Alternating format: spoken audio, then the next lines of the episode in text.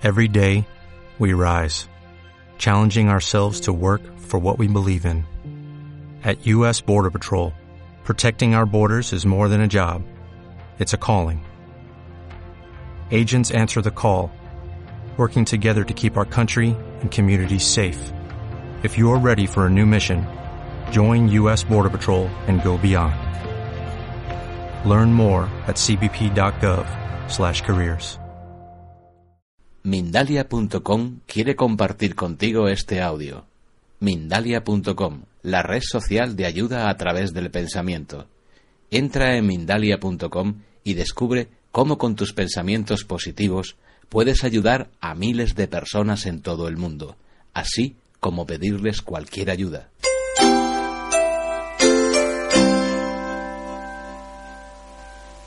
Hoy veo mejores caras, ¿no? ¿A que sí? Yo por lo menos el espíritu maligno que tenía dentro se me ha salido y ya estoy mejor. Bueno, como re- repito, buenos días a todos. Muchas gracias por venir hoy domingo, que podían haber ido a misa y han venido aquí, con lo cual se los agradezco enormemente.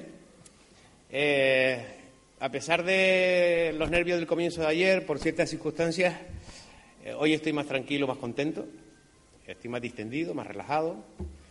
Aún no he tomado café, después ya me alteraré. Y nos espera una jornada que yo creo que es apasionante.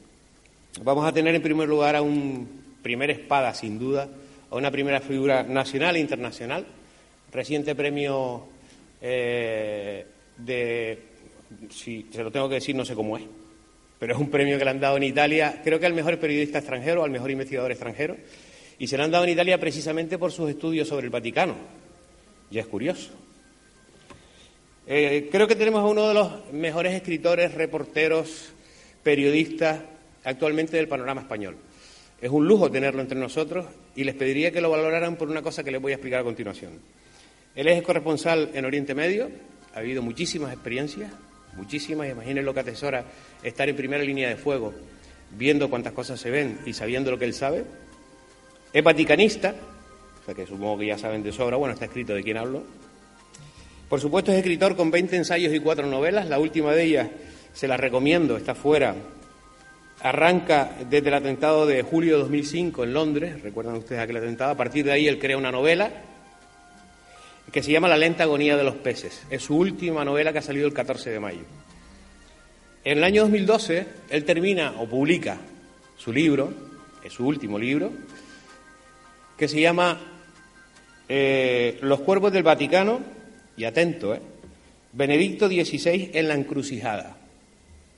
Algunos dirán, bueno, como es eh, yerno de Sol Blanco Soler, algún espíritu le dijo a Sol, cuidado que el Papa va a renunciar. Y ella se lo llevó al yerno, pues no. Todo esto se basa en investigaciones e informaciones que él tiene, que tuvo y que tendrá, porque tiene muchos informadores, acerca de la situación que estaba en ese momento pasando tanto el Vaticano como el, el Papa que había renunciado. No es fácil que en toda la historia, que desde el siglo XIII, que fue cuando cesó el primer Papa de motu propio, adivinar que ese Papa o saber que ese Papa iba a renunciar en 2013. En toda la historia se han dado dos casos, él ha acertado en uno. Yo creo que tenemos el honor, o yo tengo personalmente el honor y la suerte de haber podido traer este año, gracias a Miguel Blanco y gracias a él, por supuesto, a Eric Fratini.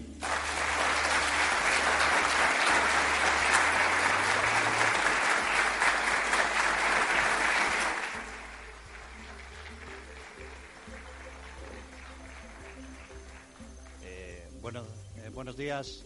No sé si me escucha bien ahora. Me están subiendo el sonido. Eh, buenos días, muchas gracias por estar aquí para escucharme hoy domingo. Eh, Ulises antes de empezar me decía, no te preocupes porque los que no van a misa hoy van a venir a verte, ¿no? Eh, bueno, como sabéis, porque me, pues desde que Benedicto XVI anuncia el 11 de febrero que se, que se va del pontificado, que abandona la cátedra de Pedro, hasta que es elegido sumo pontífice en el, en el... Hay reverberación del sonido, ¿no? Sí. Hasta que Francisco es elegido en el cónclave, eh, concedí 141 entrevistas en total a radios, a todos los medios de comunicación nacionales, extranjeros. Eh, ¿Por qué? Pues simplemente porque no sé si además en el Congreso de Misterio puedo decirlo así, pero predije la, renuncia del Papa. Eh, mucha gente me dijo que cómo lo, cómo lo había acertado, ¿no? Y yo siempre digo, yo no soy ningún echador de cartas, eh, no leo el futuro, no soy Paloma Navarrete, no puedo ver el pasado, eh, no soy rapel. yo lo único que hago, soy periodista y es lo único que sé hacer. Y entonces a los periodistas, ¿para qué nos pagan? Para que hagamos análisis de una serie de hechos para llegar a un acontecimiento, ¿no? Y si alguien dio señales desde el año 2005, antes incluso del cónclave, de que él no quería ser papa, era Benedicto XVI, el cardenal Ratzinger. Yo os, voy a contar, yo soy poco dado a conferencias también, por eso cuando Ulises me dijo, Eric, vente a dar una conferencia, no sé qué, le digo, mira, Ulises, yo soy poco de, de conferencia, yo soy más de charla con la gente, me prefiero charlar con la gente, que es lo que voy a hacer con vosotros, ¿no? Os cuento un poco por encima cómo fue todo y cómo se desarrolló la renuncia del Papa, porque esto se desarrolla en muy poco tiempo, desde el año 2010 hasta que el Papa anuncia que se va en el mes de febrero del 2013. Es decir, que como veis es muy poco tiempo. Benedicto XVI, antes de ser Benedicto XVI, es el cardenal Ratzinger. Eh, él, antes del cónclave del 2005, que recordáis que es cuando él es elegido sumo pontífice, el 366 sumo pontífice, él le dice a su gente, a, los miembros de su gabinete, que trabajaban para la congregación de la doctrina de la fe, les dice, oye, hacedme un favor, mientras yo estoy en el cónclave, preparad mis maletas, porque yo ya me quiero retirar, y me quiero retirar a un monasterio en la Alta Baviera, junto a mi hermano Georg, que como todos sabéis es también religioso, ¿no? Y está en edad de jubilación. ¿Qué pasa? Que él entra en ese cónclave y eh, el Espíritu Santo le juega una mala pasada, porque lo nombra sumo pontífice. Se dice que en ese cónclave, cuando él es elegido sumo pontífice, cuando el, cardenal protodiácono le pregunta, según el rito establecido por la Constitución Vaticana, le pregunta con qué nombre quieres reinar. Él le dice con el nombre de Benedicto XVI. Se dice que él en ese momento se gira al crucifijo que está puesto, expuesto en la capilla sixtina y le dice, ayúdame Dios mío, porque me has encomendado una tarea que yo no deseo. Primera señal de que él ya no quería ser sumo pontífice. Benedicto XVI no lo ha tenido nada fácil. Es más, él se ha ido porque es hasta las mismísimas narices de todo el aparato y la maquinaria, la maquinaria de la curia vaticana, ¿no? ¿Por qué? Él, eh, aproximadamente en el 2006, un año después de que él es elegido papa, yo creo que todavía no había cumplido un año, seguro que vosotros, muchos de vosotros lo recordaréis, él va a dar un discurso en Ratisbona, porque la ciudad de Ratisbona para él es muy importante, teológicamente, ¿no?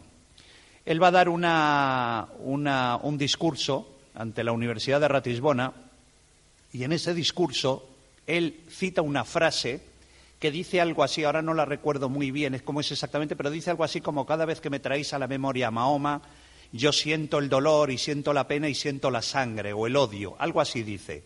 ¿Qué pasa? Que aquello provocó una reacción en cadena de todos los países árabes contra el Estado Vaticano y provocó que el Papa se viera obligado, se viera empujado a tener que hacer un viaje. Eh, en el, lo tuvieron que meter en la agenda pontificia con calzador, como se dice, a Turquía. ¿Para qué? Pues para, digamos, de cierta forma, pedir disculpas por esa frase. Esa es la primera señal que nos dan a los vaticanistas, los que nos ocupamos de la información vaticana, de que realmente Benedicto XVI reina pero no gobierna. ¿Por qué? Porque es muy diferente. La figura de un papa, cuando es elegido sumo pontífice en la capilla sixtina, sabéis cómo es un poco el rito, los cardenales que se reúnen en el cónclave, que el cónclave es secreto, empiezan las fumatas, etcétera, etcétera. Claro, tenéis que pensar que en el cónclave se elige al líder espiritual de 1.200 millones de personas que son los católicos que hay en el mundo. Muchos de, vosotros, muchos de ellos están sentados hoy aquí, ¿no? que sois católicos. Se elige al líder espiritual, pero también se elige al jefe del Estado Vaticano. Es un Estado muy pequeñito, que muchos de vosotros seguro que lo conocéis, lo habéis visto cuando habéis viajado a Roma, pero eh, si veis es muy, muy pequeñito el Estado Vaticano, pero tiene muchísima influencia en el mundo, tiene mucha influencia política. Vale, él descubre en el año 2006 que reina pero no gobierna. ¿Por qué? Porque inmediatamente después de aquella frase sobre Mahoma, cesa al secretario de Estado que era Angelo Sodano. Angelo Sodano ocupaba el cargo de secretario de Estado, que sabéis que es el número dos del Vaticano, en poder, y es el, el, decano del colegio cardenalicio, es decir, es el cardenal con mayor influencia dentro del colegio cardenalicio. Y lo cesa como secretario de Estado, nombrando a un oscuro arzobispo de Génova llamado Tarcisio Bertone. Se dice, en los ambientes vaticanos, que alguien cercano a Bertone, en la Secretaría de Estado, metió la frase de Mahoma en el último minuto antes de que el Papa tuviera que dar el discurso en Ratisbona. ¿Qué provocó aquello? Pues lo que todos sabemos, el cese de Sodano y el nombramiento de Tarcisio Bertone como secretario de Estado. A partir de entonces se desata una guerra, pero yo la defino así como una guerra a navajazos, pero a navajazos de a navajazos no navajazos en el pecho, sino a navajazos en el riñón. ¿Sabéis? Como, como te apuñalan en, los, los en la calle, ¿no? Empieza una guerra verdaderamente atroz. Esa guerra atroz provocó muchísimas batallas, que yo ahora os iré explicando algunas más importantes. Muchas de ellas las habréis leído en, la, en los medios de comunicación, ¿no? ¿Por qué? Porque inmediatamente, en cuanto Bertone asume la Secretaría de Estado, eh, ¿conocéis el Palacio Apostólico? El Palacio Apostólico es el edificio que cuando tú entras en la Plaza San Pedro con la columnata de Bernini, es el que está colocado a la derecha según entras en la, en la columnata en la Plaza de San Pedro. Es el edificio donde sale el Papa a dar el Urbi et Orbe todos los domingos, ¿no? Bueno, el Papa da, eh, nombra a, a, Tarcisio Bertone como secretario de Estado y Angelo Sodano, la primera planta, la planta más alta del edificio son los aposentos papales, los apartamentos eh, del Papa, del Sumo Pontífice. Y toda la planta de abajo es la Secretaría de Estado, sección primera y sección segunda. Sección primera son asuntos internos y sección segunda asuntos exteriores, todos controlados por el secretario de Estado. ¿Qué pasa? Son 42 despachos. Eh, Sodano, que ocupaba todos los, porque era el secretario de Estado hasta ese momento, le dice a Tarcisio Bertone que él no va a abandonar ningún despacho de la Secretaría de Estado hasta que a él no le preparen un despacho con vistas a la Plaza San Pedro. Eso sucede, eso es así. Entonces, Tarcisio Bertone, que es el segundo hombre de poder desde ese momento en el Estado Vaticano, eh, se ve obligado a ocupar un pequeño despachito que ocupaba una secretaria de la, de la, de la sección segunda de la Secretaría de Estado, muy pequeñito, al lado del departamento papal sin poder ocupar la Secretaría. Estuvo aproximadamente casi un año sin poder ocupar todas las estancias de la Secretaría de Estado, porque Sodano se negaba a abandonarlas. A partir de entonces se desata una guerra entre Sodano, los diplomáticos. ¿Por qué? Porque toda la gente, los seguidores de Angelo Sodano, pertenecen a la Escuela Diplomática Vaticana. Han, tenido, eh, han tenido cargos denuncios diplomáticos, cargos diplomáticos. Y por el otro, eh, los bertonianos, que son los seguidores de Tarcisio Bertone, que son aquellos que han llegado a la curia vaticana, a la maquinaria vaticana, con el propio Tarcisio Bertone, es decir, que no tienen mucha experiencia en política. Vale, se desatan tres grandes guerras, que os pone un ejemplo de cómo se actúa en el Estado Vaticano, en la Santa Sede. Eh, la primera batalla importante se desarrolla en la, en la red de hospitales del Estado Vaticano vosotros diréis, ¿red de hospitales? Sí, el Vaticano tiene una red muy importante en Italia de propietarios de hospitales o miembros o, se sientan en los consejos de administración de esos hospitales. Eh, muchos de vosotros conoceréis la clínica Gemelli, seguro que habéis oído hablar de ella. Era donde, intervinieron al sumo pontífice Juan Pablo II cuando le dispara Liasca en el 81. A él lo, lo meten en, para curarlo de las heridas, lo meten en la clínica Gemelli, ¿no? Bueno, hay un hospital que se llama San Rafaele, es un hospital clínico universitario en Milán, es uno de los más importantes de Milán, eh, que hasta ese momento está ocupado por un consejo de administración donde se sienta el Estado Vaticano como consejeros. El Papa, Benedicto XVI, da órdenes expresas a Bertone de que no se asalte el control para tomar el control del hospital. ¿Por qué?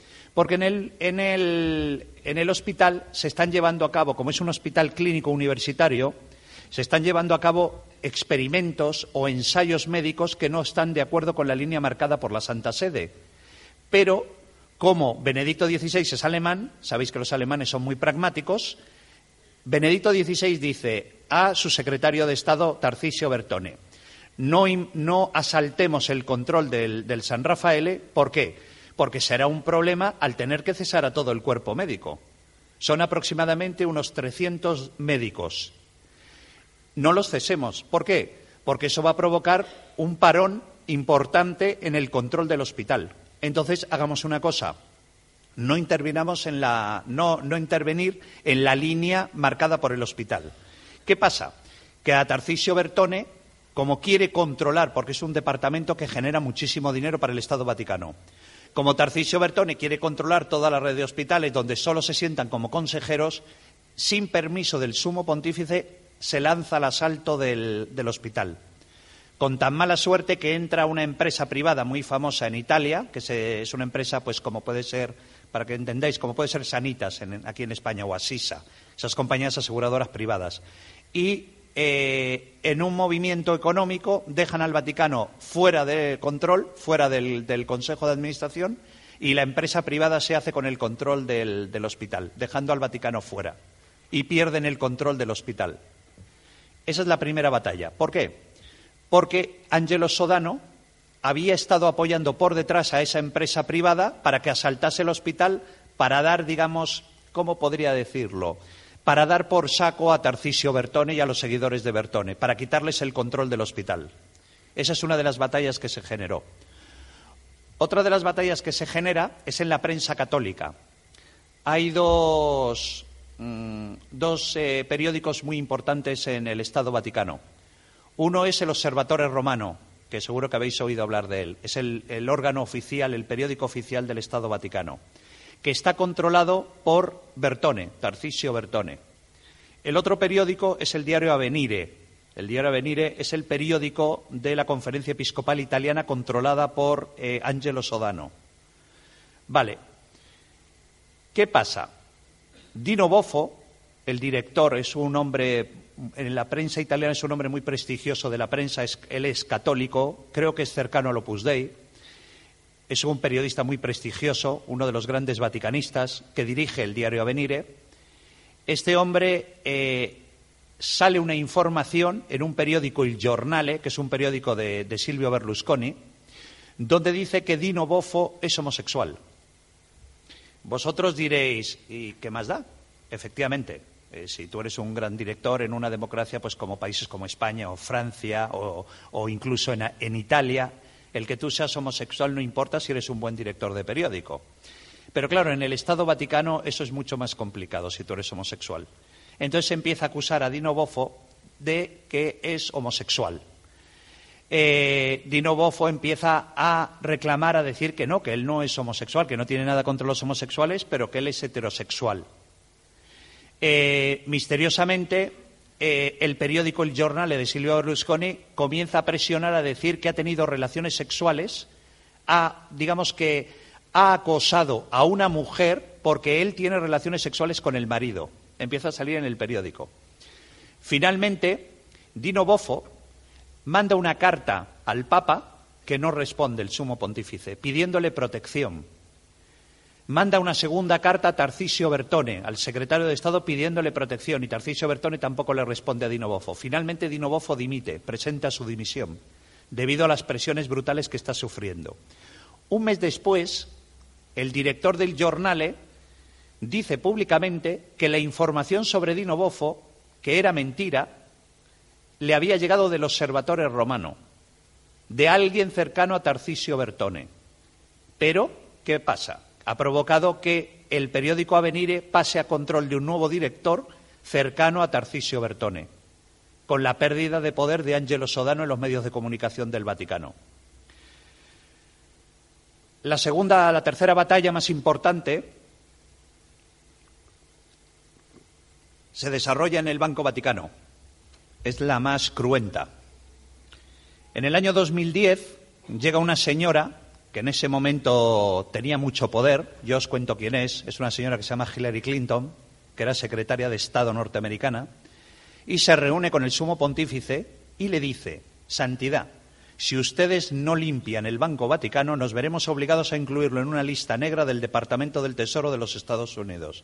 Y todas las operaciones extranjeras del Banco Vaticano serán absolutamente cerradas y clausuradas, incluidos los intereses que tiene el Vaticano en Estados Unidos. Ante esa noticia, el sumo pontífice se asusta. Y en el mes de diciembre del 2010 lanza una ley, una ley pontificia, una ley papal, que se llama la 126, en el cual, bajo esa ley, ordena a todos los estamentos financieros del Vaticano, incluido Banco Vaticano, la APSA, que es la Autoridad de Patrimonio de la Sede Apostólica, eh, que es, digamos, la que regula la administración del óvulo de Pedro, ahora os cuento lo que es, el óvulo de Pedro y el dinero que se ingresan en los museos vaticanos. Ordena que abran todas las cuentas, los libros de cuentas a los auditores del Consejo de Europa, que son los que te dan la certificación de Banco Blanco. ¿Esa certificación qué significa? La certificación significa que tú, tu banco, tu entidad financiera, está en contra del lavado de dinero, el fraude y la financiación ilegal del terrorismo. Esa certificación te la da el Moneyval. Moneyval es una institución del Banco del Consejo de Europa, de la Unión Europea. Eso ocurre en diciembre del 2010. ¿Vale? La ley es muy explícita, la ley es absolutamente muy clara. Todos los estamentos financieros deben abrir sus cuentas a los auditores para que los auditores puedan certificar, eh, digamos, esa limpieza o ese intento de limpieza del Banco Vaticano. Para ello, el Papa nombra a un íntimo amigo suyo, que se llama Ettore Gotti Tedeschi. Ettore Gotti Tedeschi es el presidente también del Grupo Santander, el hombre de botín en Italia. Y lo nombra con la única cuestión de decirle, Ettore, tú que eres amigo mío, hazme un favor. Hazte con el cargo de presidente del Banco Vaticano, yo te voy a nombrar, que soy el Papa, y tú te vas a ocupar de hacer de que se cumpla la transferencia entre un banco, un paraíso fiscal en Europa, a un banco legal, a un banco internacional legal, ¿no? Eh, que cumpla la normativa internacional de, eh, contra el blanqueo de capitales. Vale. Ettore Gotti Tedeschi comienza a trabajar en el banco como presidente del banco. Eh, pero al sector de Bertone no le mola nada, no le gusta Ettore Gotti Tedeschi. Y además tampoco le gusta eh, que se abran las cuentas del Banco Vaticano a los auditores del Consejo de Europa. ¿Por qué? Porque el Banco Vaticano solamente, el Vaticano, la Santa Sede, solo tiene tres ingresos, tres fuentes de ingresos. No tiene fábricas, no tiene absolutamente nada, no tiene turismo. Lo que tiene son tres fuentes de ingreso. Una es el óvulo de Pedro. ¿Sabéis lo que es el óvulo de Pedro? El óvulo de Pedro es cuando en las iglesias, después de la misa, os pasan el cestito y vosotros cogéis y depositáis un euro, ¿vale? De ese euro, el 50% queda en la parroquia y el otro 50% se deposita en una cuenta de banco del, obispo, del episcopado español, que cada dos años se reúne con el Papa y va con un cheque para entregárselo al sumo pontífice. Es el otro 50% de la moneda que dais. Eso se llama el óvulo de Pedro. Y es una de las principales fuentes de ingresos del Estado Vaticano. La segunda fuente de ingresos es los museos vaticanos. Cada vez que queréis ver la capilla sixtina, 70 euros para ver la capilla sixtina. Eso eh, es la segunda fuente de ingresos. Y la tercera fuente de ingresos, que es la más preocupante, es el Banco Vaticano, el IOR. El IOR significa Instituto para la Obra de Religión. ¿Vale? ¿Cómo funciona el Banco Vaticano? El Banco Vaticano funciona como una lavadora de dinero. Eh, os explico. Lo vais a entender muy rápidamente. No es nada, no es alta, altas finanzas. Es muy sencillo. Imaginaros. Sois traficantes de drogas, ¿vale? No sé si habrá alguno aquí, pero bueno. Imaginaros. Sois traficantes de drogas y tenéis que lavar 100 millones de euros, ¿vale? Entonces, ¿qué hacéis? Contratáis a un hombre de paja que tiene que ser religioso ¿Vale? Porque vosotros no podéis, al no ser religiosos, no pertenecer a la vida consagrada, no podéis tener cuentas en el Banco Vaticano. Entonces os cogéis un sacerdote, que los hay, y les decís, oye, hazme un favor, ábreme cinco cuentas en el Banco Vaticano, a tu nombre, y deposita 20 millones de euros en cada una de ellas. Vale. De cada 20 millones de euros que deposita en cada cuenta, el Banco Vaticano se queda con el 50% eh, de cada cantidad, en señal de donación a la Iglesia. Te quedan los otros 50 millones en cinco cuentas de banco. Entonces, el Banco Vaticano automáticamente desvía esos 50 millones de euros a instituciones y fundaciones de la Iglesia Católica. A partir de entonces, cuando ya ha pasado por el dinero, por la contabilidad de esas fundaciones, yo llamo y os digo, decidme en qué banco queréis que os deposite el dinero, porque ya está lavado al haber pasado por fundaciones de la Iglesia. Así se lava el dinero en, el Banco Vaticano. Ettore Gotti Tedeschi, el presidente del Banco Vaticano, empieza a revisar los libros de contabilidad del Banco Vaticano y descubre, por ejemplo, que hay seis cuentas a nombre de un señor que se llama Mateo Messina Denaro, que tiene seis cuentas en el Banco Vaticano. Y os pregunté, ¿quién es ese señor?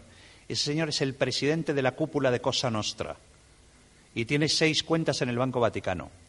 El señor Ettore Gotti Tedeschi descubre que hay 22 cuentas con millones de euros a nombre de ciudadanos con nombre ruso, de los cuales, de, esos ciudadanos rusos, 11 de ellos están buscados por Interpol por relaciones con el crimen organizado ruso.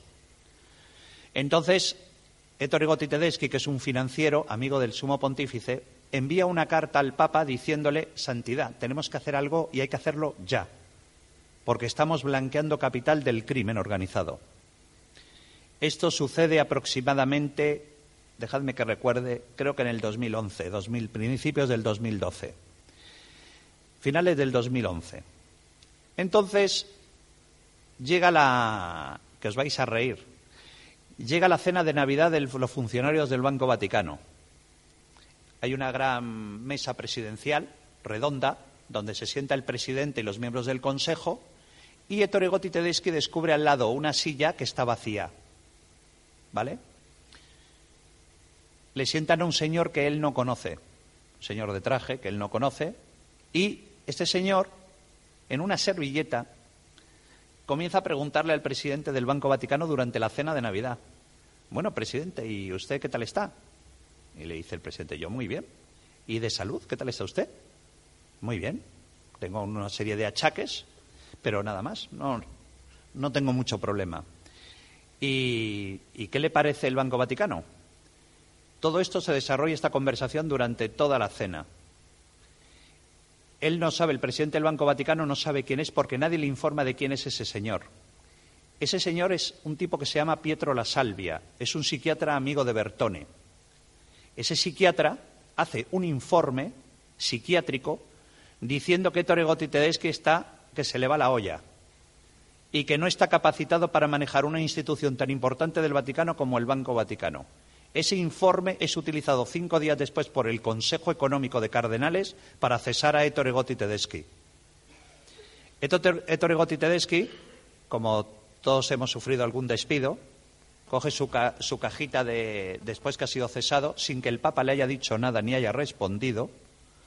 Ettore Gotti Tedeschi coge todas sus cosas en una caja de cartón y se va a su casa de Milán, para que veáis cómo funciona todo. A los dos días, después de que está en su casa, le tocan el timbre y se aparecen cinco tipos vestidos de civil, como nosotros. Eh, abre la mujer de Toregotti Tedeschi, la esposa de Toregotti Tedeschi, y estos hombres se identifican y dicen que vienen con una orden judicial de registro. La mujer totalmente aterrorizada, la mujer de Toregotti Tedeschi. Y preguntan por él, y la mujer dice que no, que no está, que no sé qué, que se ha ido, que se ha ido de viaje y escuchan ruidos en la habitación.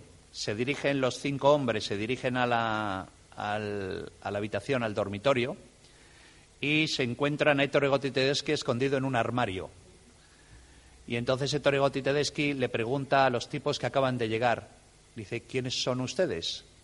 Y entonces uno de ellos se identifica como capitán del cuerpo de carabinieri, adscritos a la, a la Fiscalía de Roma y dice, ah, que son ustedes policía, es que pensé que venían a matarme.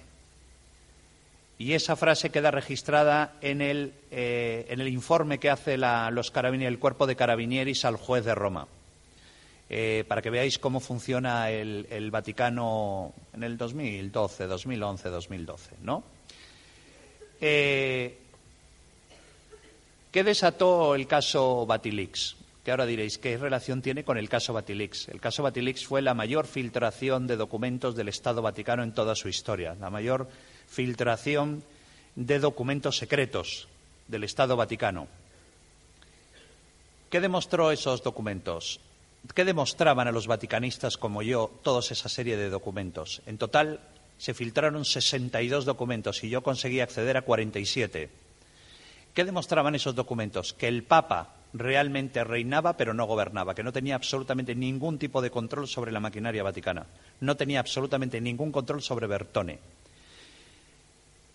El Papa eh, aparece en los documentos que es el primero que se filtra, que se nos filtra a nosotros, a dos periodistas, a Gianluigi Nuzzi, un gran amigo mío y periodista italiano, y a mí. Se nos filtra el primer documento, que se llama la primera carta de Viganó. Y diréis, ¿quién es, quién es Viganó? Carlo María Viganó es un hombre íntegro. Eh, hay pocos en el Vaticano, desgraciadamente, debería haber más. Carlo María Viganó es nombrado por el sumo pontífice secretario general de la gobernación la gobernación funciona como una especie de alcaldía, para que lo entendáis. Es, digamos, quien administra el tema que haya luz, que haya agua, se ocupa de la seguridad vaticana, se ocupa de la gendarmería vaticana. Carlo María Viganó, que es un, religioso italiano, un obispo italiano, el Papa le pide que ocupe la Secretaría General con la única misión de reportar, hacer un análisis de todos los departamentos y congregaciones de la Santa Sede y destacar todos aquellos casos de corrupción eh, para ser denunciados. ¿Vale? Carlos María Viganó asume el cargo y donde tiene que hacer un informe.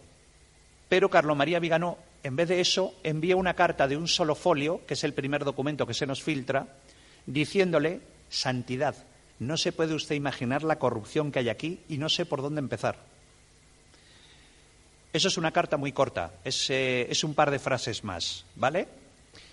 Eh, el Papa misteriosamente no responde a Carlo María Viganó. Hay mucha gente que ha dicho que posiblemente esa carta nunca llegó a manos del sumo pontífice. Misteriosamente, eh, como no se le responde, Carlo María Viganó envía una segunda carta que tiene cinco folios, donde él ya sí que da cierta información de casos, de diferentes casos de corrupción dentro del Estado Vaticano, que vais a alucinar en colores. Esa carta se la envía, tiene el error de enviársela a Tarcisio Bertone, secretario de Estado Vaticano. Se la envía a Bertone diciendo, por ejemplo, eh, me sorprende mucho que eh, vosotros sabéis que en las Navidades, en la etapa de Navidades, en la época de Navidades, siempre se pone un Belén bastante grande en la Plaza San Pedro, en el centro. No sé si habéis estado en Navidades en el Vaticano se pone un gran, un gran pesebre, un gran eh, un Belén, ¿vale? Se pone siempre en el centro de la plaza. Es de tamaño natural. Eh, Carlos María Viganó eh, pone en uno de los puntos de esa carta una pregunta a Tarcisio Bertone, diciéndole, Eminencia, me gustaría saber por qué estamos pagando medio millón de euros de alquiler de un pesebre que va a estar en el centro de la Plaza San Pedro. Medio millón de euros se paga de alquiler. Eminencia, me gustaría saber quién ha autorizado una inversión del Departamento de Museos del Estado Vaticano que ha hecho una inversión de siete millones de euros y ahora no saben dónde está el dinero. Así, eh, creo que hace aproximadamente, destaca creo que siete, ocho casos de corrupción. Que esos solamente esos siete casos son aproximadamente unos, se calcula unos 12 millones de euros de dinero que no saben dónde está. Vale. Eh, a partir de entonces, eh, eh, Tarcisio Bertone tampoco responde a Carlo María Viganó. Pero misteriosamente, sin que nadie lo sepa, Carlo María Viganó es cesado de su cargo y enviado como embajador ante Washington sin que se le permita hablar con el sumo pontífice, cosa que todavía no ha conseguido, incluso ha cambiado el Papa y todavía no ha conseguido hablar con el sumo pontífice, ¿no? Eh, los casos de corrupción han continuado, han sido además ciertamente severos, ¿no? ¿Eso qué provoca? Que de repente el sumo pontífice, el Papa Benedicto XVI, que es un hombre de 86 años, pues con sus achaques de 86 años, eh, comienza a recibir las primeras críticas de que su secretario de Estado, Tarcisio Bertón, está manipulando los departamentos financieros y la política vaticana. Pero sale una frase muy famosa, que no sé si algunos la recordaréis, salió en los medios de comunicación, donde él dice, soy demasiado mayor, soy un papa demasiado anciano para cesar a un secretario de Estado. Esa es otra de las señales que nos empieza a dar a los vaticanistas de que posiblemente el Papa podría dimitir o podría renunciar. Luego dio otra serie de señales. Eh, dio una señal muy importante cuando él dice que Angelo Scola, el arzobispo de, en ese momento patriarca de Venecia, podría ser un buen sucesor de la cátedra de Pedro. Claro, a muchos de vosotros puede parecer muy corriente, pero para, un vaticanista el que el Papa, que está vivo, diga quién le puede suceder dentro del colegio cardenalicio, pues es verdaderamente sorprendente. Esa para nosotros fue otra señal de que posiblemente el Papa se quería ir.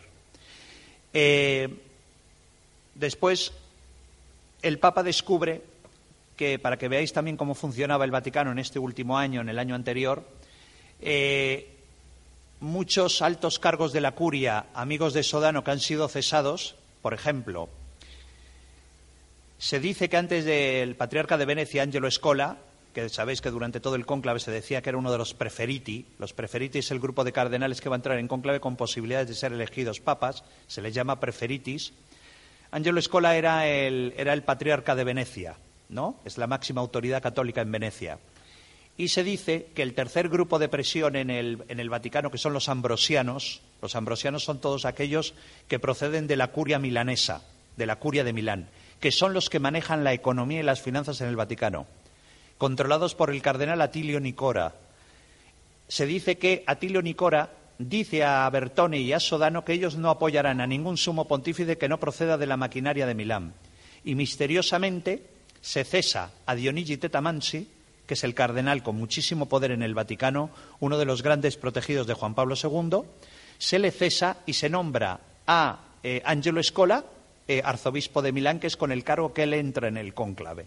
Incluso se dice que como el Papa Francisco podría ser un papa de transición, se estaría preparando a Angelo Scola para sucederle como nuevo sumo pontífice en caso de fallecimiento o en caso de que ahora renuncie, porque claro, eh, Benedicto XVI lo que ha conseguido es abrir la caja de los tronos de la renuncia, ¿no? Entonces, eh, Dionigi Tetamansi envía una carta que también se nos es filtrada a los vaticanistas, una carta muy sencilla, con el sello de Dionigi Tetamansi, es un peso pesado de la, del Vaticano, diciendo, Santidad, ¿se ha enterado usted que me han cesado? Para que veáis cómo funciona el Vaticano y la falta de control que tenía Benedicto de la maquinaria vaticana. Eh, yo creo que os he contado un poco por encima cómo, se funciona en el Vaticano. Eh, yo creo que es mucho mejor, si queréis, que, que, iniciemos una charla. Yo creo que es mucho más divertido. y que me hagáis todas las preguntas que queráis. Si hay alguien de la organización para dejarle un micrófono. ¿No? ¿No hay nadie de la organización? Sí, eh, Ulises, si tenemos un micrófono.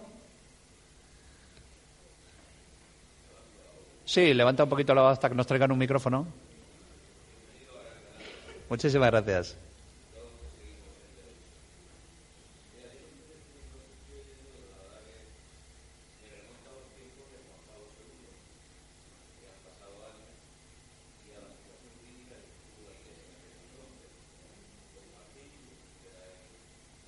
Presidente del Banco Vaticano. Lo que, es, lo que ha sido eh, Tarsicio Bertone. Acércate. Lo que ha sido Tarsicio Bertone, Marcincus, y ese fue el gran error que tuvo Juan Pablo II, dejándose llevar de la comodidad, no destituirlo cuando llegó, porque con, con las concomitancias que tenía con Roberto Calvi, la P2, que era lo peor de la masonería y tal y tal, el follón que se preparó fue enorme aquellas empresas offshore que tenía el Instituto para las Obras de Religión, el IOR, con sede en paraísos fiscales, en Liechtenstein, Panamá, etcétera. Y bueno, pues el fisco italiano estuvo detrás de ellos como, como, como perros de presa. se escaparon de milagro, porque ya aquello era ya descarado, era un lavado de dinero. Muchos se suicidaron. Una, sí, secretaria se tiró por una ventana, el Roberto Calvi apareció ahorcado en aquel puente de Londres con los ladrillos en el bolsillo, que era un, un detalle de la masonería. Pero yo lo que no entiendo es que hayan pasado los años, tantos años, y la cosa permanezca, sigue igual, porque sigue con él. Fíjate que Marcincus tenía, se sentaba en un consejo de administración de una de aquellas filiales offshore y cuya función, cuyo objeto social era la compraventa de misiles SOC para venta a, los argentinos cuando la guerra de las Malvinas. Mm. Que pasen tantos años, porque ya entiendo que Juan Pablo II debió hacer limpieza. Ha pasado, han pasado años, parece ser que no hizo ninguna. Mi pregunta es esa, ¿tú qué opinas de eso? Y mi pregunta dos es, ¿qué opinas de lo que puede hacer este Papa que hay ahora? Eh, te respondo a la primera. Yo creo, déjame decirte que yo soy un gran crítico con, Juan Pablo II. Eh, a mí me parecía el Papa, el Papa superstar. Eh, era un Papa, te, te, contaré una anécdota rápida, rápidamente para que veas mi opinión sobre Juan Pablo II. ¿no? Juan Pablo II está en una gira en Asia ¿vale? Él, tenía un cura, un sacerdote jesuita que era su jefe de producción. El jefe de producción funciona como producción, es quien se ocupa de que el altar esté montado cuando llega el sumo pontífice, de que esté todo perfecto, las luces, etcétera. Funciona como un jefe de producción. Ese sacerdote, después de una gira asiática, eh, Juan Pablo II le pregunta al sacerdote, bueno, padre, ¿qué le ha parecido esta gira asiática maravillosa y multitudinaria? Y dice, yo, Santidad, siempre le digo lo mismo después de que termina usted una gira la gente se queda con la música pero no con la letra. Y eso era lo que era el pontificado de Juan Pablo II. Yo he, sido, yo he ido a las, misas de Juan Pablo II solamente para ver el espectáculo. Eh, déjame decirte que hay una anécdota que se cuenta, otra anécdota que se cuenta en el Vaticano. Eh, tú sabes que Ratzinger era un bocazas, era famoso porque tenía la boca muy grande. Y se dice que cuando él conoce a, a, Juan Pablo II, a Boitila, que ya es, ya es Juan Pablo II, sale Benedicto XVI y dice, este Papa no tiene absolutamente ni idea de teología. Y yo siempre le meto la cuña diciéndole que si el cardenal Boitila conociese al Papa Benedicto XVI le diría, este Papa no tiene ni idea de política. Es decir, que mm, Juan Pablo II fue un gran papa político, yo siempre lo defino como uno de los grandes jefes de Estado de la época, con, eh, con Reagan y Margaret Thatcher, pero qué duda cabe que fue un mal papa. Eh, yo creo que la Iglesia, todos tenemos que recordar que Juan Pablo II, no debemos olvidarlo, Juan Pablo II fue el gran protector de la pedofilia en la Iglesia Católica. Es el hombre que pone la mano en la cabeza multitudinariamente en una misa multitudinaria de miles y miles de personas de medios de comunicación presentes a un tipo como Marcial Maciel, a un pedófilo, a un abusador de niños y le pone la mano para bendecirlo públicamente. Sí, bueno, la conspiración de silencio de la pedofilia viene de Juan que saliera ningún caso de pedofilia. No, bueno, la primera la conspiración de silencio con respecto a la pedofilia en la Iglesia viene de Juan XXIII, que es el que lanza el primer documento en el año 62 lanza el primer documento oficial dirigido a la curia de que se esconda absolutamente todos los casos de abusos sexuales sobre menores o sobre seminaristas. Eh, sobre el Banco Vaticano, pues el Banco Vaticano ha sido uno de los grandes problemas que han tenido todos los papas. Lo tuvo Juan Pablo I, lo tuvo Juan Pablo II, lo tuvo Pablo VI eh, lo tuvo Ratzinger y me imagino que como no haga algo lo tendrá el Papa Francisco. El Banco Vaticano es un grave problema. Yo le llamo es un grano en una parte donde nos solemos sentar. Eh, y es un problema, pero claro, también tú piensas, es una de las mayores fuentes de ingresos que tiene el Vaticano. Entonces, tú sabes que ahora, por ejemplo, como prueba de ello, es que tú ahora mismo vas al Vaticano, ¿no? Eh, te compras una postal, por ejemplo, y tú quieres pagarlo con tarjeta y te dicen que es que no funciona, no les funciona el sistema de tarjeta de crédito. ¿Sabes por qué? Porque el Banco de Italia les ha cerrado las operaciones al Banco del Banco Vaticano porque han dicho, ¿cómo puede ser, señores, que ustedes eh, las operaciones de tarjeta las hacen a través de Bancomat, que es el sistema italiano de cajero automático? Entonces dice, ¿cómo puede ser que ustedes en el año 2012 han hecho 5.830.000 operaciones de tarjeta de crédito y solo han declarado 100.000. Entonces el Banco Vaticano ha dicho, mm, debemos comprobarlo, que es la. Nunca dicen no, el Vaticano tú sabes que es la palabra que nunca utilizan, el no. Dicen, ya lo estudiaremos. Entonces el Banco de Italia, el Banco Central de Italia, también a requerimientos del Banco Central Europeo, que es quien regula que todas las entidades financieras sean legales, les dice, oye, tenéis que cortarles a estos el grifo. Y entonces le han cortado las operaciones de tarjeta de crédito al Vaticano. Es decir, tú entras por vía de la consolación y ya no te puedes comprar ni una postal. Tienes que pagarlo en efectivo. Y claro, eso es un problema de ingresos para el Banco Vaticano. Pero yo creo que el Banco Vaticano ha sido un problema y seguirá siendo un problema porque no creo que lo tengan tan fácil. Tú sabes que el Moneyball, los auditores del Consejo de Europa, les auditaron el año pasado, empezaron a auditarles.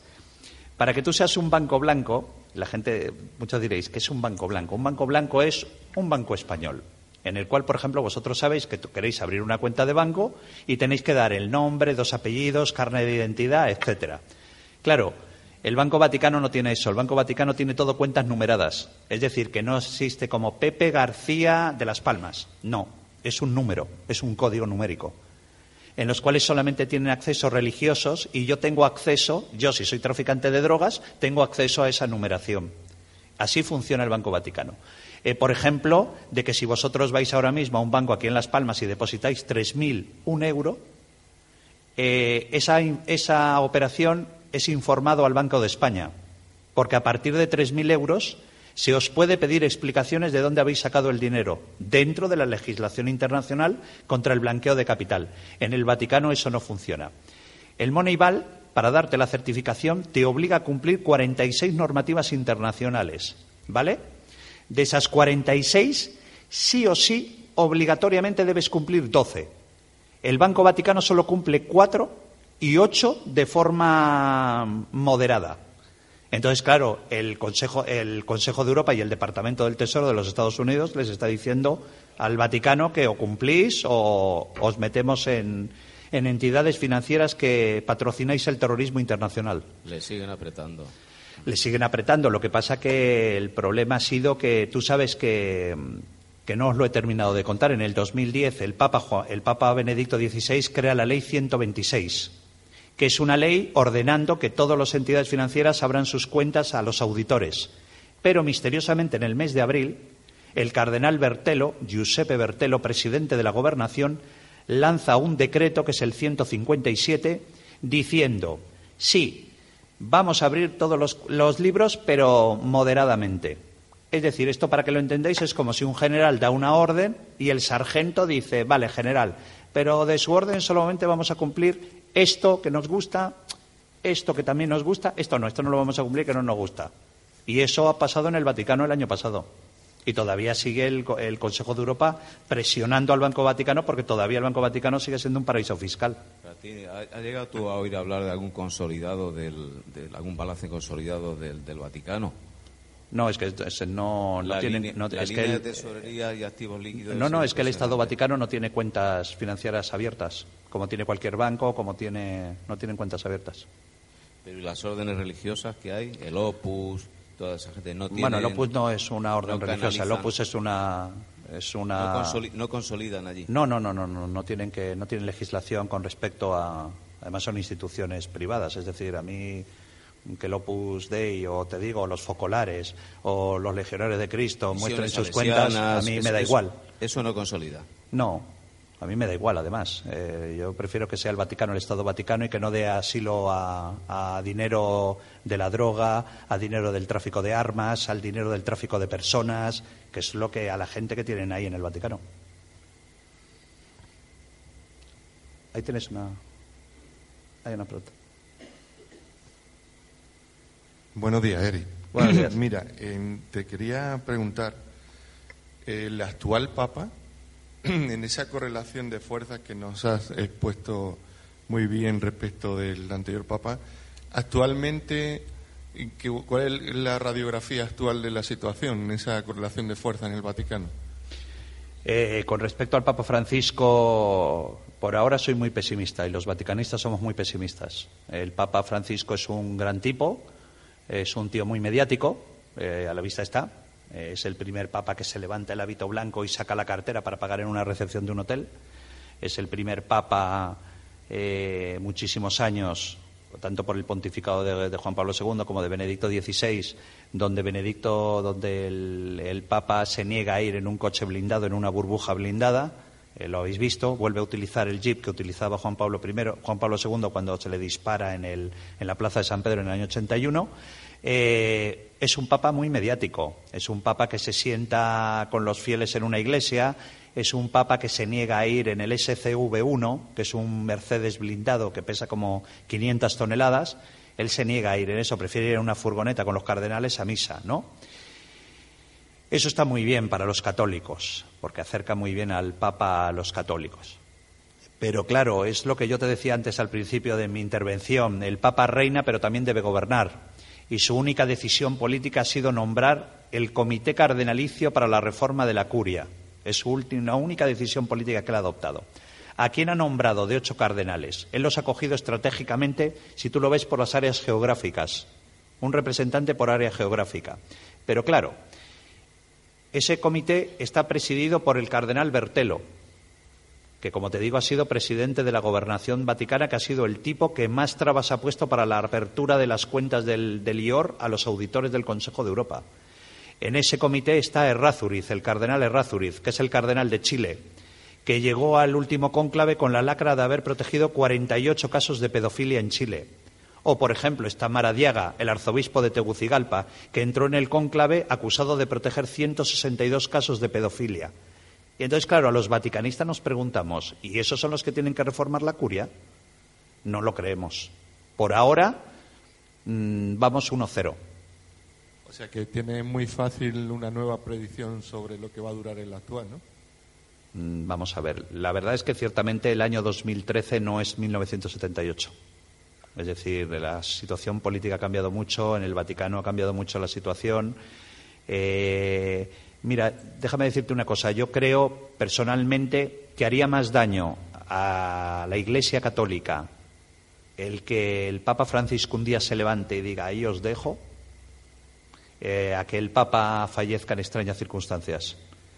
Eh, yo no creo, porque claro, Benedicto XVI ha abierto la puerta de la renuncia eh, yo cuando dije en mi libro en el, en el 2012 de que el Papa posiblemente podría renunciar, no te pueden imaginar la cantidad de tortas que me dieron mis compañeros, mis colegas de sectores de la prensa que todos conocemos, ¿no?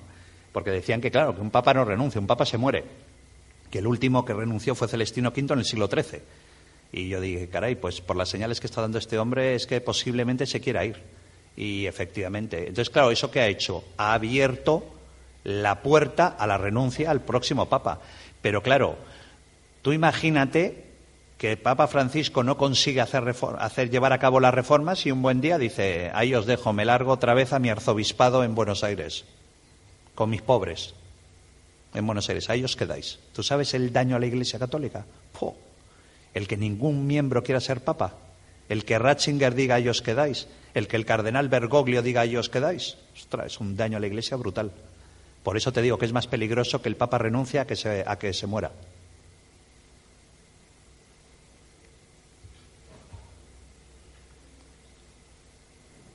Hola, Eric. Hola. Esto va a ser rápido. Eh, ¿Crees que el Vaticano va a hacer algo algún día en contra de la pedofilia? ¿Reaccionarán de alguna forma? Bueno, han tenido que reaccionar. Han tenido que reaccionar porque ahora tenemos una cosa maravillosa que se llama Internet. Eh, tú sabes que los primeros casos de pedofilia se denuncian en Internet y digamos que Benedicto XVI no es que tome la iniciativa de la denuncia de la pedofilia, sino que se ven obligados, arrastrados por la serie de acontecimientos, porque las asociaciones eh, contra la pedofilia, de víctimas de la pedofilia de la Iglesia Católica, han comenzado a eh, incluir en Internet documentos relacionados con la pedofilia. Eh, a mí uno de los papeles más repugnantes que ha tenido la Iglesia Católica ha sido con Juan Pablo II, porque los protegió, protegió a muchísimos de sus amigos, protegió al primado de, Viena, al cardenal primado de Viena, que había sido uno de los que había abusado de niños y había, había violado a seminaristas. Y finalmente el tipo tuvo que, Groer, el cardenal Groer, tuvo que dimitir. Pero claro, ¿sabes qué pasa? que ahí se dieron cuenta el problema de la pedofilia. ¿Sabes por qué? Porque, claro, no es lo mismo un católico en la selva del Amazonas, ¿vale?, que un católico en Austria. ¿Por qué? Porque los católicos en Austria tienen dinero. Y se dice que por el caso Groer, la Iglesia Católica perdió más de 200.000 católicos en Alemania. Entonces, claro, eso es un verdadero problema. Eso es un verdadero problema para la Iglesia. Pero no les queda más remedio a asumir y asimilar culpas, porque si quieren realmente seguir avanzando y poner a la Iglesia Católica en el siglo XXI, ¿no? que ahora con Juan Pablo II lo colocó en el siglo XVII, eh, Benedicto XVI, viene cierto, y eso yo lo valoro muchísimo, ¿eh? soy un gran defensor de, de Benedicto, que por lo menos dio los pasos para avanzar en la denuncia de los casos de pedofilia. Empujado, lo que tú quieras, pero por lo menos lo hizo. Y este lo va a tener mucho más fácil. Sabes que, las primeras medidas del Papa Francisco es que el Papa Francisco va a dar una misa en Santa María Maggiore y se, y se choca con un tipo despreciable, repugnante, que se llama el cardenal Bernard Law. ¿Tú sabes quién es Bernard Law? Bernard Law era el arzobispo de Boston, que protegió aproximadamente más de 5.000 casos de pedofilia en su, en su parroquia, en su arzobispado. Cuando las autoridades estadounidenses iban a ir a detenerlo, eh, el Papa Juan Pablo II se lo llevó a Santa María Maggiore con cargo diplomático. Y los estadounidenses nunca pudieron tocarlo. Hasta que el Papa Francisco un buen día va a Santa María Maggiore y hace ¡pum! y se choca con Bernardo. Y le indica a la persona, su secretario, a Shorev, que es su secretario, un maltés, le dice, hágame el favor de decirle al señor Lo que se tiene que ir de aquí a un monasterio a rezar hasta, hasta los últimos días de su vida. Y ahí está, me imagino que estará ya en un monasterio, ahí perdido, y que nadie lo deje salir. Es decir, que bueno, que por lo menos, sabes, Internet, los medios de comunicación han hecho mucho. Han hecho mucho para empujar a la Iglesia a que. Tú sabes que, que en el último cónclave el cardenal primado de Escocia no ha podido ir al cónclave, tuvo que renunciar. ¿Por qué? O'Neill, el cardenal O'Neill, no pudo ir porque eh, se descubrió que el tío había protegido como 300 o 400 casos de pedofilia en su, en su zona. Entonces no pudo, tuvo que dimitir, no entró en el cónclave. Pero ha habido muchos que sí que fueron denunciados y han entrado en el cónclave y han elegido el nuevo papa y líder de los católicos, Errázuriz entre ellos. Vamos a ver, tú eres muy optimista, vamos a ver. Yo soy periodista, me parece muy bien, pero yo soy periodista y analizo los acontecimientos, me dedico a eso no lo que podría suceder. Como te digo al principio de la, yo no soy ni rapel ni soy ni veo el futuro. Yo cuando lleguen las medidas políticas del Papa Francisco te diré, ostra, pues tenía razón. ¿Cómo lo supiste? Mientras tanto, yo me guío en documentos. Mm, buenos días. Buenos días. Fratini. Yo quería hacer tres preguntas eh, en una. Eh, la primera sería, mm, ¿qué de verdad había en, el, en, el, en ese, aquí atrás? Ah, en, ese, en, el en, aquel documento que publicó el Fato Cuaditiano, en el que decía que en 12 meses el Papa Benedicto sería asesinado, que moriría. Eh, la segunda sería, eh, la, segunda pregunta sería si es, si es fue cierto que eh, una semana o pocas semanas antes de la renuncia de Benedicto XVI, el Club Bilderberg se reúne en Roma con carácter extraordinario como para para, digamos, adelantarse a, los acontecimientos que se iban a producir. Y la tercera, eh, mm, si es verdad que Tarcisio Bertone pertenece al grupo eh, masónico italiano P2 o que pertenece a la masonería. Gracias. Eh, a ver, el documento, la primera pregunta que me hace sobre, sobre el documento, el documento realmente era una conversación que tiene el cardenal de Paoli en un viaje que él hace a China, donde alguien en China, no se sabe quién, porque no quedó reflejado en el documento, el documento está redactado en alemán, donde alguien le dice a De Paoli que hay una conspiración para matar al Papa antes de noviembre del 2012.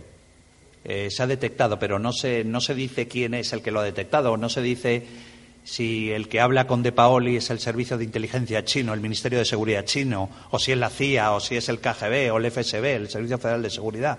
No lo dice, no, dice nada el documento realmente. Lo que pasa que, entiéndelo, o sea, debido a la información que sale en ese documento, pues los periodistas le dimos mucha cancha. Eh, ¿Por qué? Pues decíamos, caray, eh, ¿cómo hay una conspiración para matar a Benedicto XVI antes de noviembre del 2012. Eh, ya ves que estamos en junio del 2013 y Benedicto XVI sigue feliz y campante, ¿no? Eh, es decir, que bueno, pues eh, yo me imagino que los jefes de Estado a estos niveles recibirán cantidad de amenazas de muerte en muchísimos aspectos, ¿no? En muchísimas formas. La- la- pero realmente no tiene tanta importancia ese documento. La importancia de ese documento es el último párrafo, donde se habla que ya alguien en China ha informado de Paoli que Angelo Escola podría suceder a Benedicto XVI.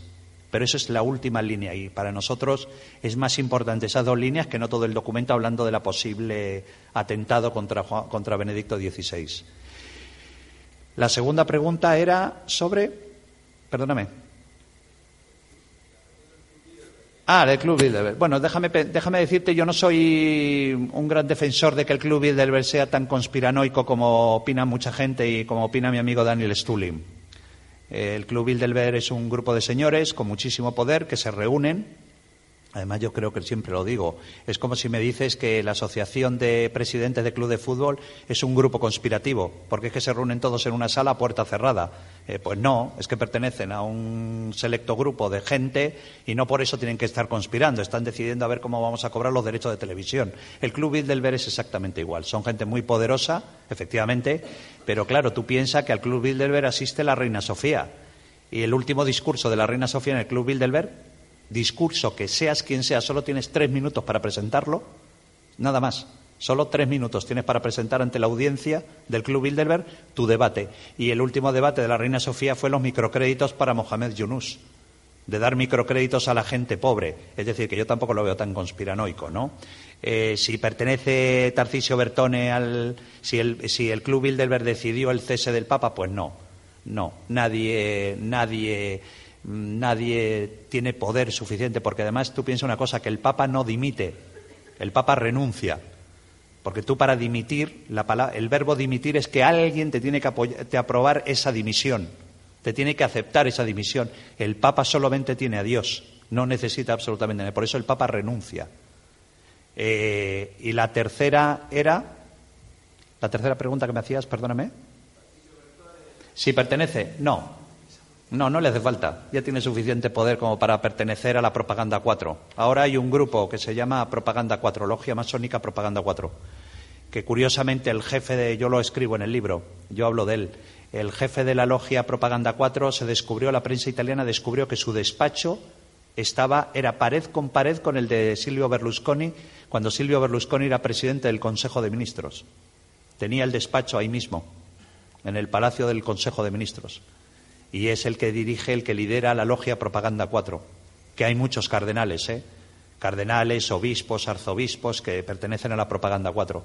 Pero no tiene nada que ver con la francmasonería como, como tú puedas conocerlo. No tiene nada que ver. Cuando se habla de masonería eh, dentro de la Iglesia Católica, dentro del Vaticano, es más como una, una estructura parecida a la francmasonería, pero no tiene nada que ver. No, no, no llevan ritos, no tienen ritos como la masonería, no tiene nada que ver.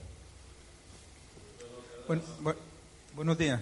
Eh, eh, tú dijiste que eh, el detonante por el que se realizó las modificaciones por en parte del Vaticano fue eh, la entrevista que realizó eh, Hillary Clinton con el Papa. Fue el detonante que empezó a hacer toda esta reforma. Sí. Pasado tres años no han hecho nada, simplemente han hecho marear la perdiz. ¿Cuál es la situación de Estados Unidos? Cuando Estados Unidos hace esa versión es porque se financia eh, terrorismo, porque se financia armamento, se financia una serie de cuestiones. Bueno, Tres la- años y Estados Unidos no ha reaccionado a esta tomadura de pelo. Bueno, la, la- la ley internacional es eh, del Moneyball es instituciones financieras que están combatiendo. Tienes que cumplir tres normativas. Dentro de esas 46 normas que yo te he dicho, se cumplen las leyes contra el fraude, se llama así, fraude, contra el lavado de dinero y contra la financiación ilegal del terrorismo. Eh, en este momento el Vaticano está avanzando. El Vaticano está avanzando en la normativa. Los auditores eh, tienen reuniones constantemente de las que somos informados la prensa, de las, de las auditorías que se llevan a cabo. Lo que pasa que, claro, que si tú tienes que cumplir 46 normativas, de las cuales solo cumples completamente cuatro, ostras, te quedan 42. De las cuales, de esas 42, ocho, de esas 42 que te quedan, ocho tienes que cumplirlas sí o sí, obligatoriamente. Y las otras de formas moderadas. Pero bueno, están avanzando, según dice el Consejo de Europa. Las auditorías ya las hacen, sabes que ya son públicas, ya podemos ver cómo están con el tema de las auditorías, que hasta hace poco tampoco, porque también una de las legislaciones del Consejo de Europa es que las cuentas de los bancos tienen que ser públicas. Tú vas, por ejemplo, ahora te vas al Banco Popular o a la Caixa y tú puedes pedir, la, puedes pedir el anuario, el balance general, eh, pero claro, en la institución vaticana no, porque no existe esa normativa y se les obliga a cumplirla. Y Estados Unidos ahí sigue presionando, me imagino. El señor John Kerry ha estado hace poco y me imagino que el señor John Kerry habrá uno de los temas que llevará en la agenda es presionar al banco de que tiene que cumplir la normativa internacional. Me imagino. Los auditores están ahí, están los auditores del Consejo de Europa están trabajando todos los meses en el Vaticano. Sí. Perdón. Eh, ¿Cuál sería la relación que hay actualmente en estos momentos entre el Estado español y el Estado vaticano? ¿Cuál es la relación? Muy estrecha, estrechísima. Muy, muy estrecha, pero, pero lo ha sido siempre. ¿eh? No te creas que porque gobernaba el Partido Socialista ha dejado de serlo. Eh, no te creas que porque tenemos una constitución del año 78, que yo me río, eh, perdemos nuestra tradición de que desde Isabel la Católica somos un Estado católico absolutamente bajo palio, ¿no? somos un Estado católico y por más que el Gobierno o un papel que la Constitución nos diga que no, España sigue siendo un país tradicionalmente católico. Eh, lo que pasa que duda cabe que hay gobiernos que son más católicos que otros. Ahora vivimos en un gobierno muy católico, el gobierno anterior era menos católico, eh, pero que duda cabe que eh, son, son el Vaticano tiene muchísima influencia y te lo demuestra el que hay una imagen muy famosa de José Luis Rodríguez Zapatero acudiendo al Vaticano y el Papa levantándole el dedo y haciéndole así. ¿Y qué pasa? Le estaba echando la bronca porque habíamos aceptado los españoles el matrimonio homosexual. ¿A qué otro jefe de Estado se lo permites? A nadie. ¿eh?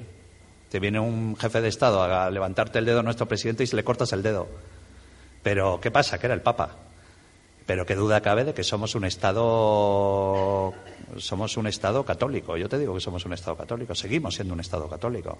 Eh, donde todavía la Iglesia tiene muchísimos privilegios, donde todavía eh, hay uno de los documentos, si, ves mi libro, hay un documento interesantísimo eh, que además nos toca mucho a España, que es un documento que es, redacta, un documento secreto que redacta Ettore Gotti Tedeschi dirigido al Papa, donde le dice santidad. Hay un comisario que se llama Almunia que nos está molestando para decir que está presionando, Almunia está presionando al gobierno italiano diciéndoles que si el gobierno italiano no nos cobra la Iglesia el IBI, el impuesto de bienes inmuebles, van a imponer, van a empezar a imponer sanciones al gobierno italiano. Dice, pero no se preocupe, usted ocúpese, santidad, de las relaciones con Europa y yo me ocupo de Almunia. No sé a qué se refería. Si Almunia ahora se tropieza y le pasa algo, ya sabemos de qué viene. Pero, pero seguimos siendo, aquí todavía seguimos sin cobrar el IBI a la Iglesia Católica, a los inmuebles. Pero es una legislación europea, bien es cierto, ¿eh? no es una legislación que España de repente diga vamos a cobrarle Libia al Vaticano. No, es una legislación europea, de la Unión Europea, que tienen que acatar absolutamente todas las religiones. En Rumanía, que tú sabes que es miembro de la Unión Europea, está la Iglesia Ortodoxa con un gran patrimonio inmobiliario y también se les está exigiendo que empiecen a pagar el IBI. En aquellas instituciones que no, en aquellos inmuebles que no son de culto, ¿eh? Bien es cierto. Solamente, solamente inmuebles, solamente inmuebles donde tienen beneficios. Por ejemplo, hoteles, hostales, colegios privados que generan beneficios a la Iglesia. Eh, bueno, es obligatorio en la Unión Europea, pero todavía hay muchos. Sí, sí, pero, pero hay países que no lo cumplen.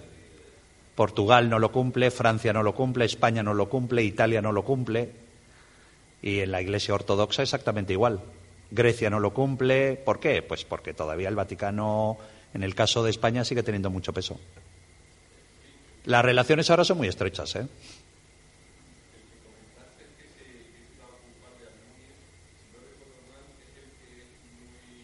Ettore Gotti Tedeschi. Sí, es el presidente. No, sigue siendo el presidente del Banco Vaticano, el presidente del Banco de Santander en Italia. No, no le busques tres pies al gato. Yo soy poco dado a conspiraciones. No, no, no, no. no le busque tres pies al gato. Yo soy poco dado a conspiraciones. Porque si no, yo te empiezo a hacer un cuadrito ahora, una ventanita, y Ettore Gotti Tedeschi, amigo de, del Opus Dei, porque Ettore Tedeschi pertenece al Opus Dei. Es miembro del Opus Dei, miembro numerario del Opus Dei. Entonces yo te empiezo a hacer cuadritos y al final la conspiración llega el 11 de septiembre. No, no, no busques. No hay tanto, no hay tanto. No funciona así, el, no funciona así los, los casos. Hay luego, por ejemplo, un documento, también os cuento, mientras se os ocurre alguna pregunta, os cuento que, por ejemplo, el, documento más importante de los que me filtraron fue un documento relacionado con ETA. Eh, muchos habéis leído mi libro, el, libro de los cuervos del Vaticano, eh, un documento relacionado con ETA, porque eh, me lo filtraron el documento. Es un documento en el cual la cúpula de ETA se pone en contacto con el Vaticano para que cedan la, anunciatura, la embajada vaticana en Pío XII, en la avenida Pío XII de Madrid, para ser sede de la negociación entre ETA y el gobierno de José Luis Rodríguez Zapatero. Y, está muy bien porque la carta de respuesta de Tarcisio Bertone es muy importante para los españoles. ¿Por qué? En la carta, Tarcisio Bertone le dice a su nuncio que absolutamente nada de negociar con ETA sin que lo sepa el gobierno español. Y por lo tanto hay que informar sí o sí al señor Rubalcaba, que en ese momento sabéis que era vicepresidente de gobierno y ministro del Interior. Eh, se le dice después que conviene consultar con Jaime Mayor Oreja. Que Jaime Mayor Oreja ya era, estaba alejado de la política y estaba exiliado ahí en el, en el Parlamento Europeo. Y fíjate el poder que tendrá Jaime Mayor Oreja todavía en la Iglesia Católica, en el Vaticano. Y lo más importante del documento para nosotros, se dice que hay que consultar con el obispo Munilla de San Sebastián, porque el obispo Munilla es una, una persona absolutamente contraria a hablar con ETA. Y diréis, ¿y por qué es tan importante? Muy importante, porque es el primer obispo oficialmente desde el nacimiento de ETA que dice no a ETA. Porque sabéis que una de las grandes ambigüedades eh, y uno de los grandes apoyos de ETA ha sido la Iglesia Católica en el País Vasco. Y el señor Munilla dice en ese documento que uno, iba a decir, unos cojones a hablar con ETA. Por lo tanto, soy un absoluto admirador del señor Munilla, del obispo Munilla porque es el primero que ha tenido el valor de decir no a ETA en un documento oficial. Porque lo decían, sí, a lo mejor, bueno, deberían, pero bueno, podríamos, ¿sabes? Como la, como la política vaticana. Se dice en el, en el Vaticano, hay una anécdota que se cuenta, mientras pensáis alguna pregunta os cuento otra anécdota, se dice que la diplomacia vaticana nació el día que una prostituta señaló a Pedro y le dijo, tú eres un seguidor del Nazareno. Y le dijo, ¿a qué se refiere? Se dice que esa noche nació la diplomacia vaticana. Dame. Que si no, eso es.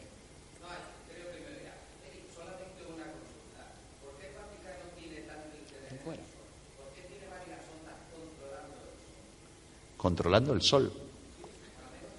No tenía absolutamente ni idea. Bueno, déjame decirte que yo soy experto en política vaticana. soy experto en finanzas vaticanas. Lo que haga el, observatorio, el observatorio Vaticano, que es muy importante, el Observatorio Vaticano, tienen un departamento científico espectacular. Y además, si lo sabes, el, el, Observatorio Vaticano está en una montaña que pertenece a Italia, pero es, la zona del observatorio es territorio vaticano. Curioso. Pero no sé, no te puedo decir. No te puedo responder. Yo tengo una... Yo solamente soy absolutamente repugnantemente terrenal, solo sé de política y de economía.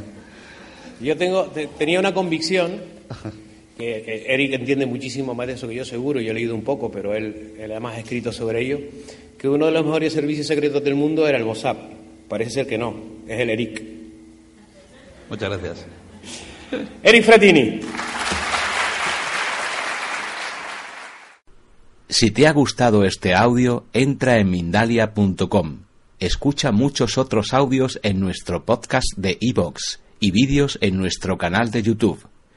Entra en Mindalia.com, la red social de ayuda a través del pensamiento, y descubre cómo con tus pensamientos positivos puedes ayudar a miles de personas en todo el mundo, así como pedirles cualquier ayuda.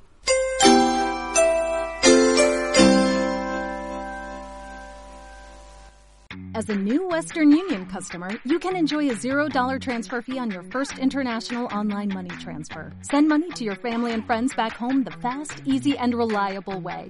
Visit westernunion.com or download our app today to get started, and your first transfer fee is on us. FX gains apply, not available for credit cards and transfers to Cuba. Services offered by Western Union Financial Services Inc. and MLS 906983 or Western Union International Services LLC and MLS 906985.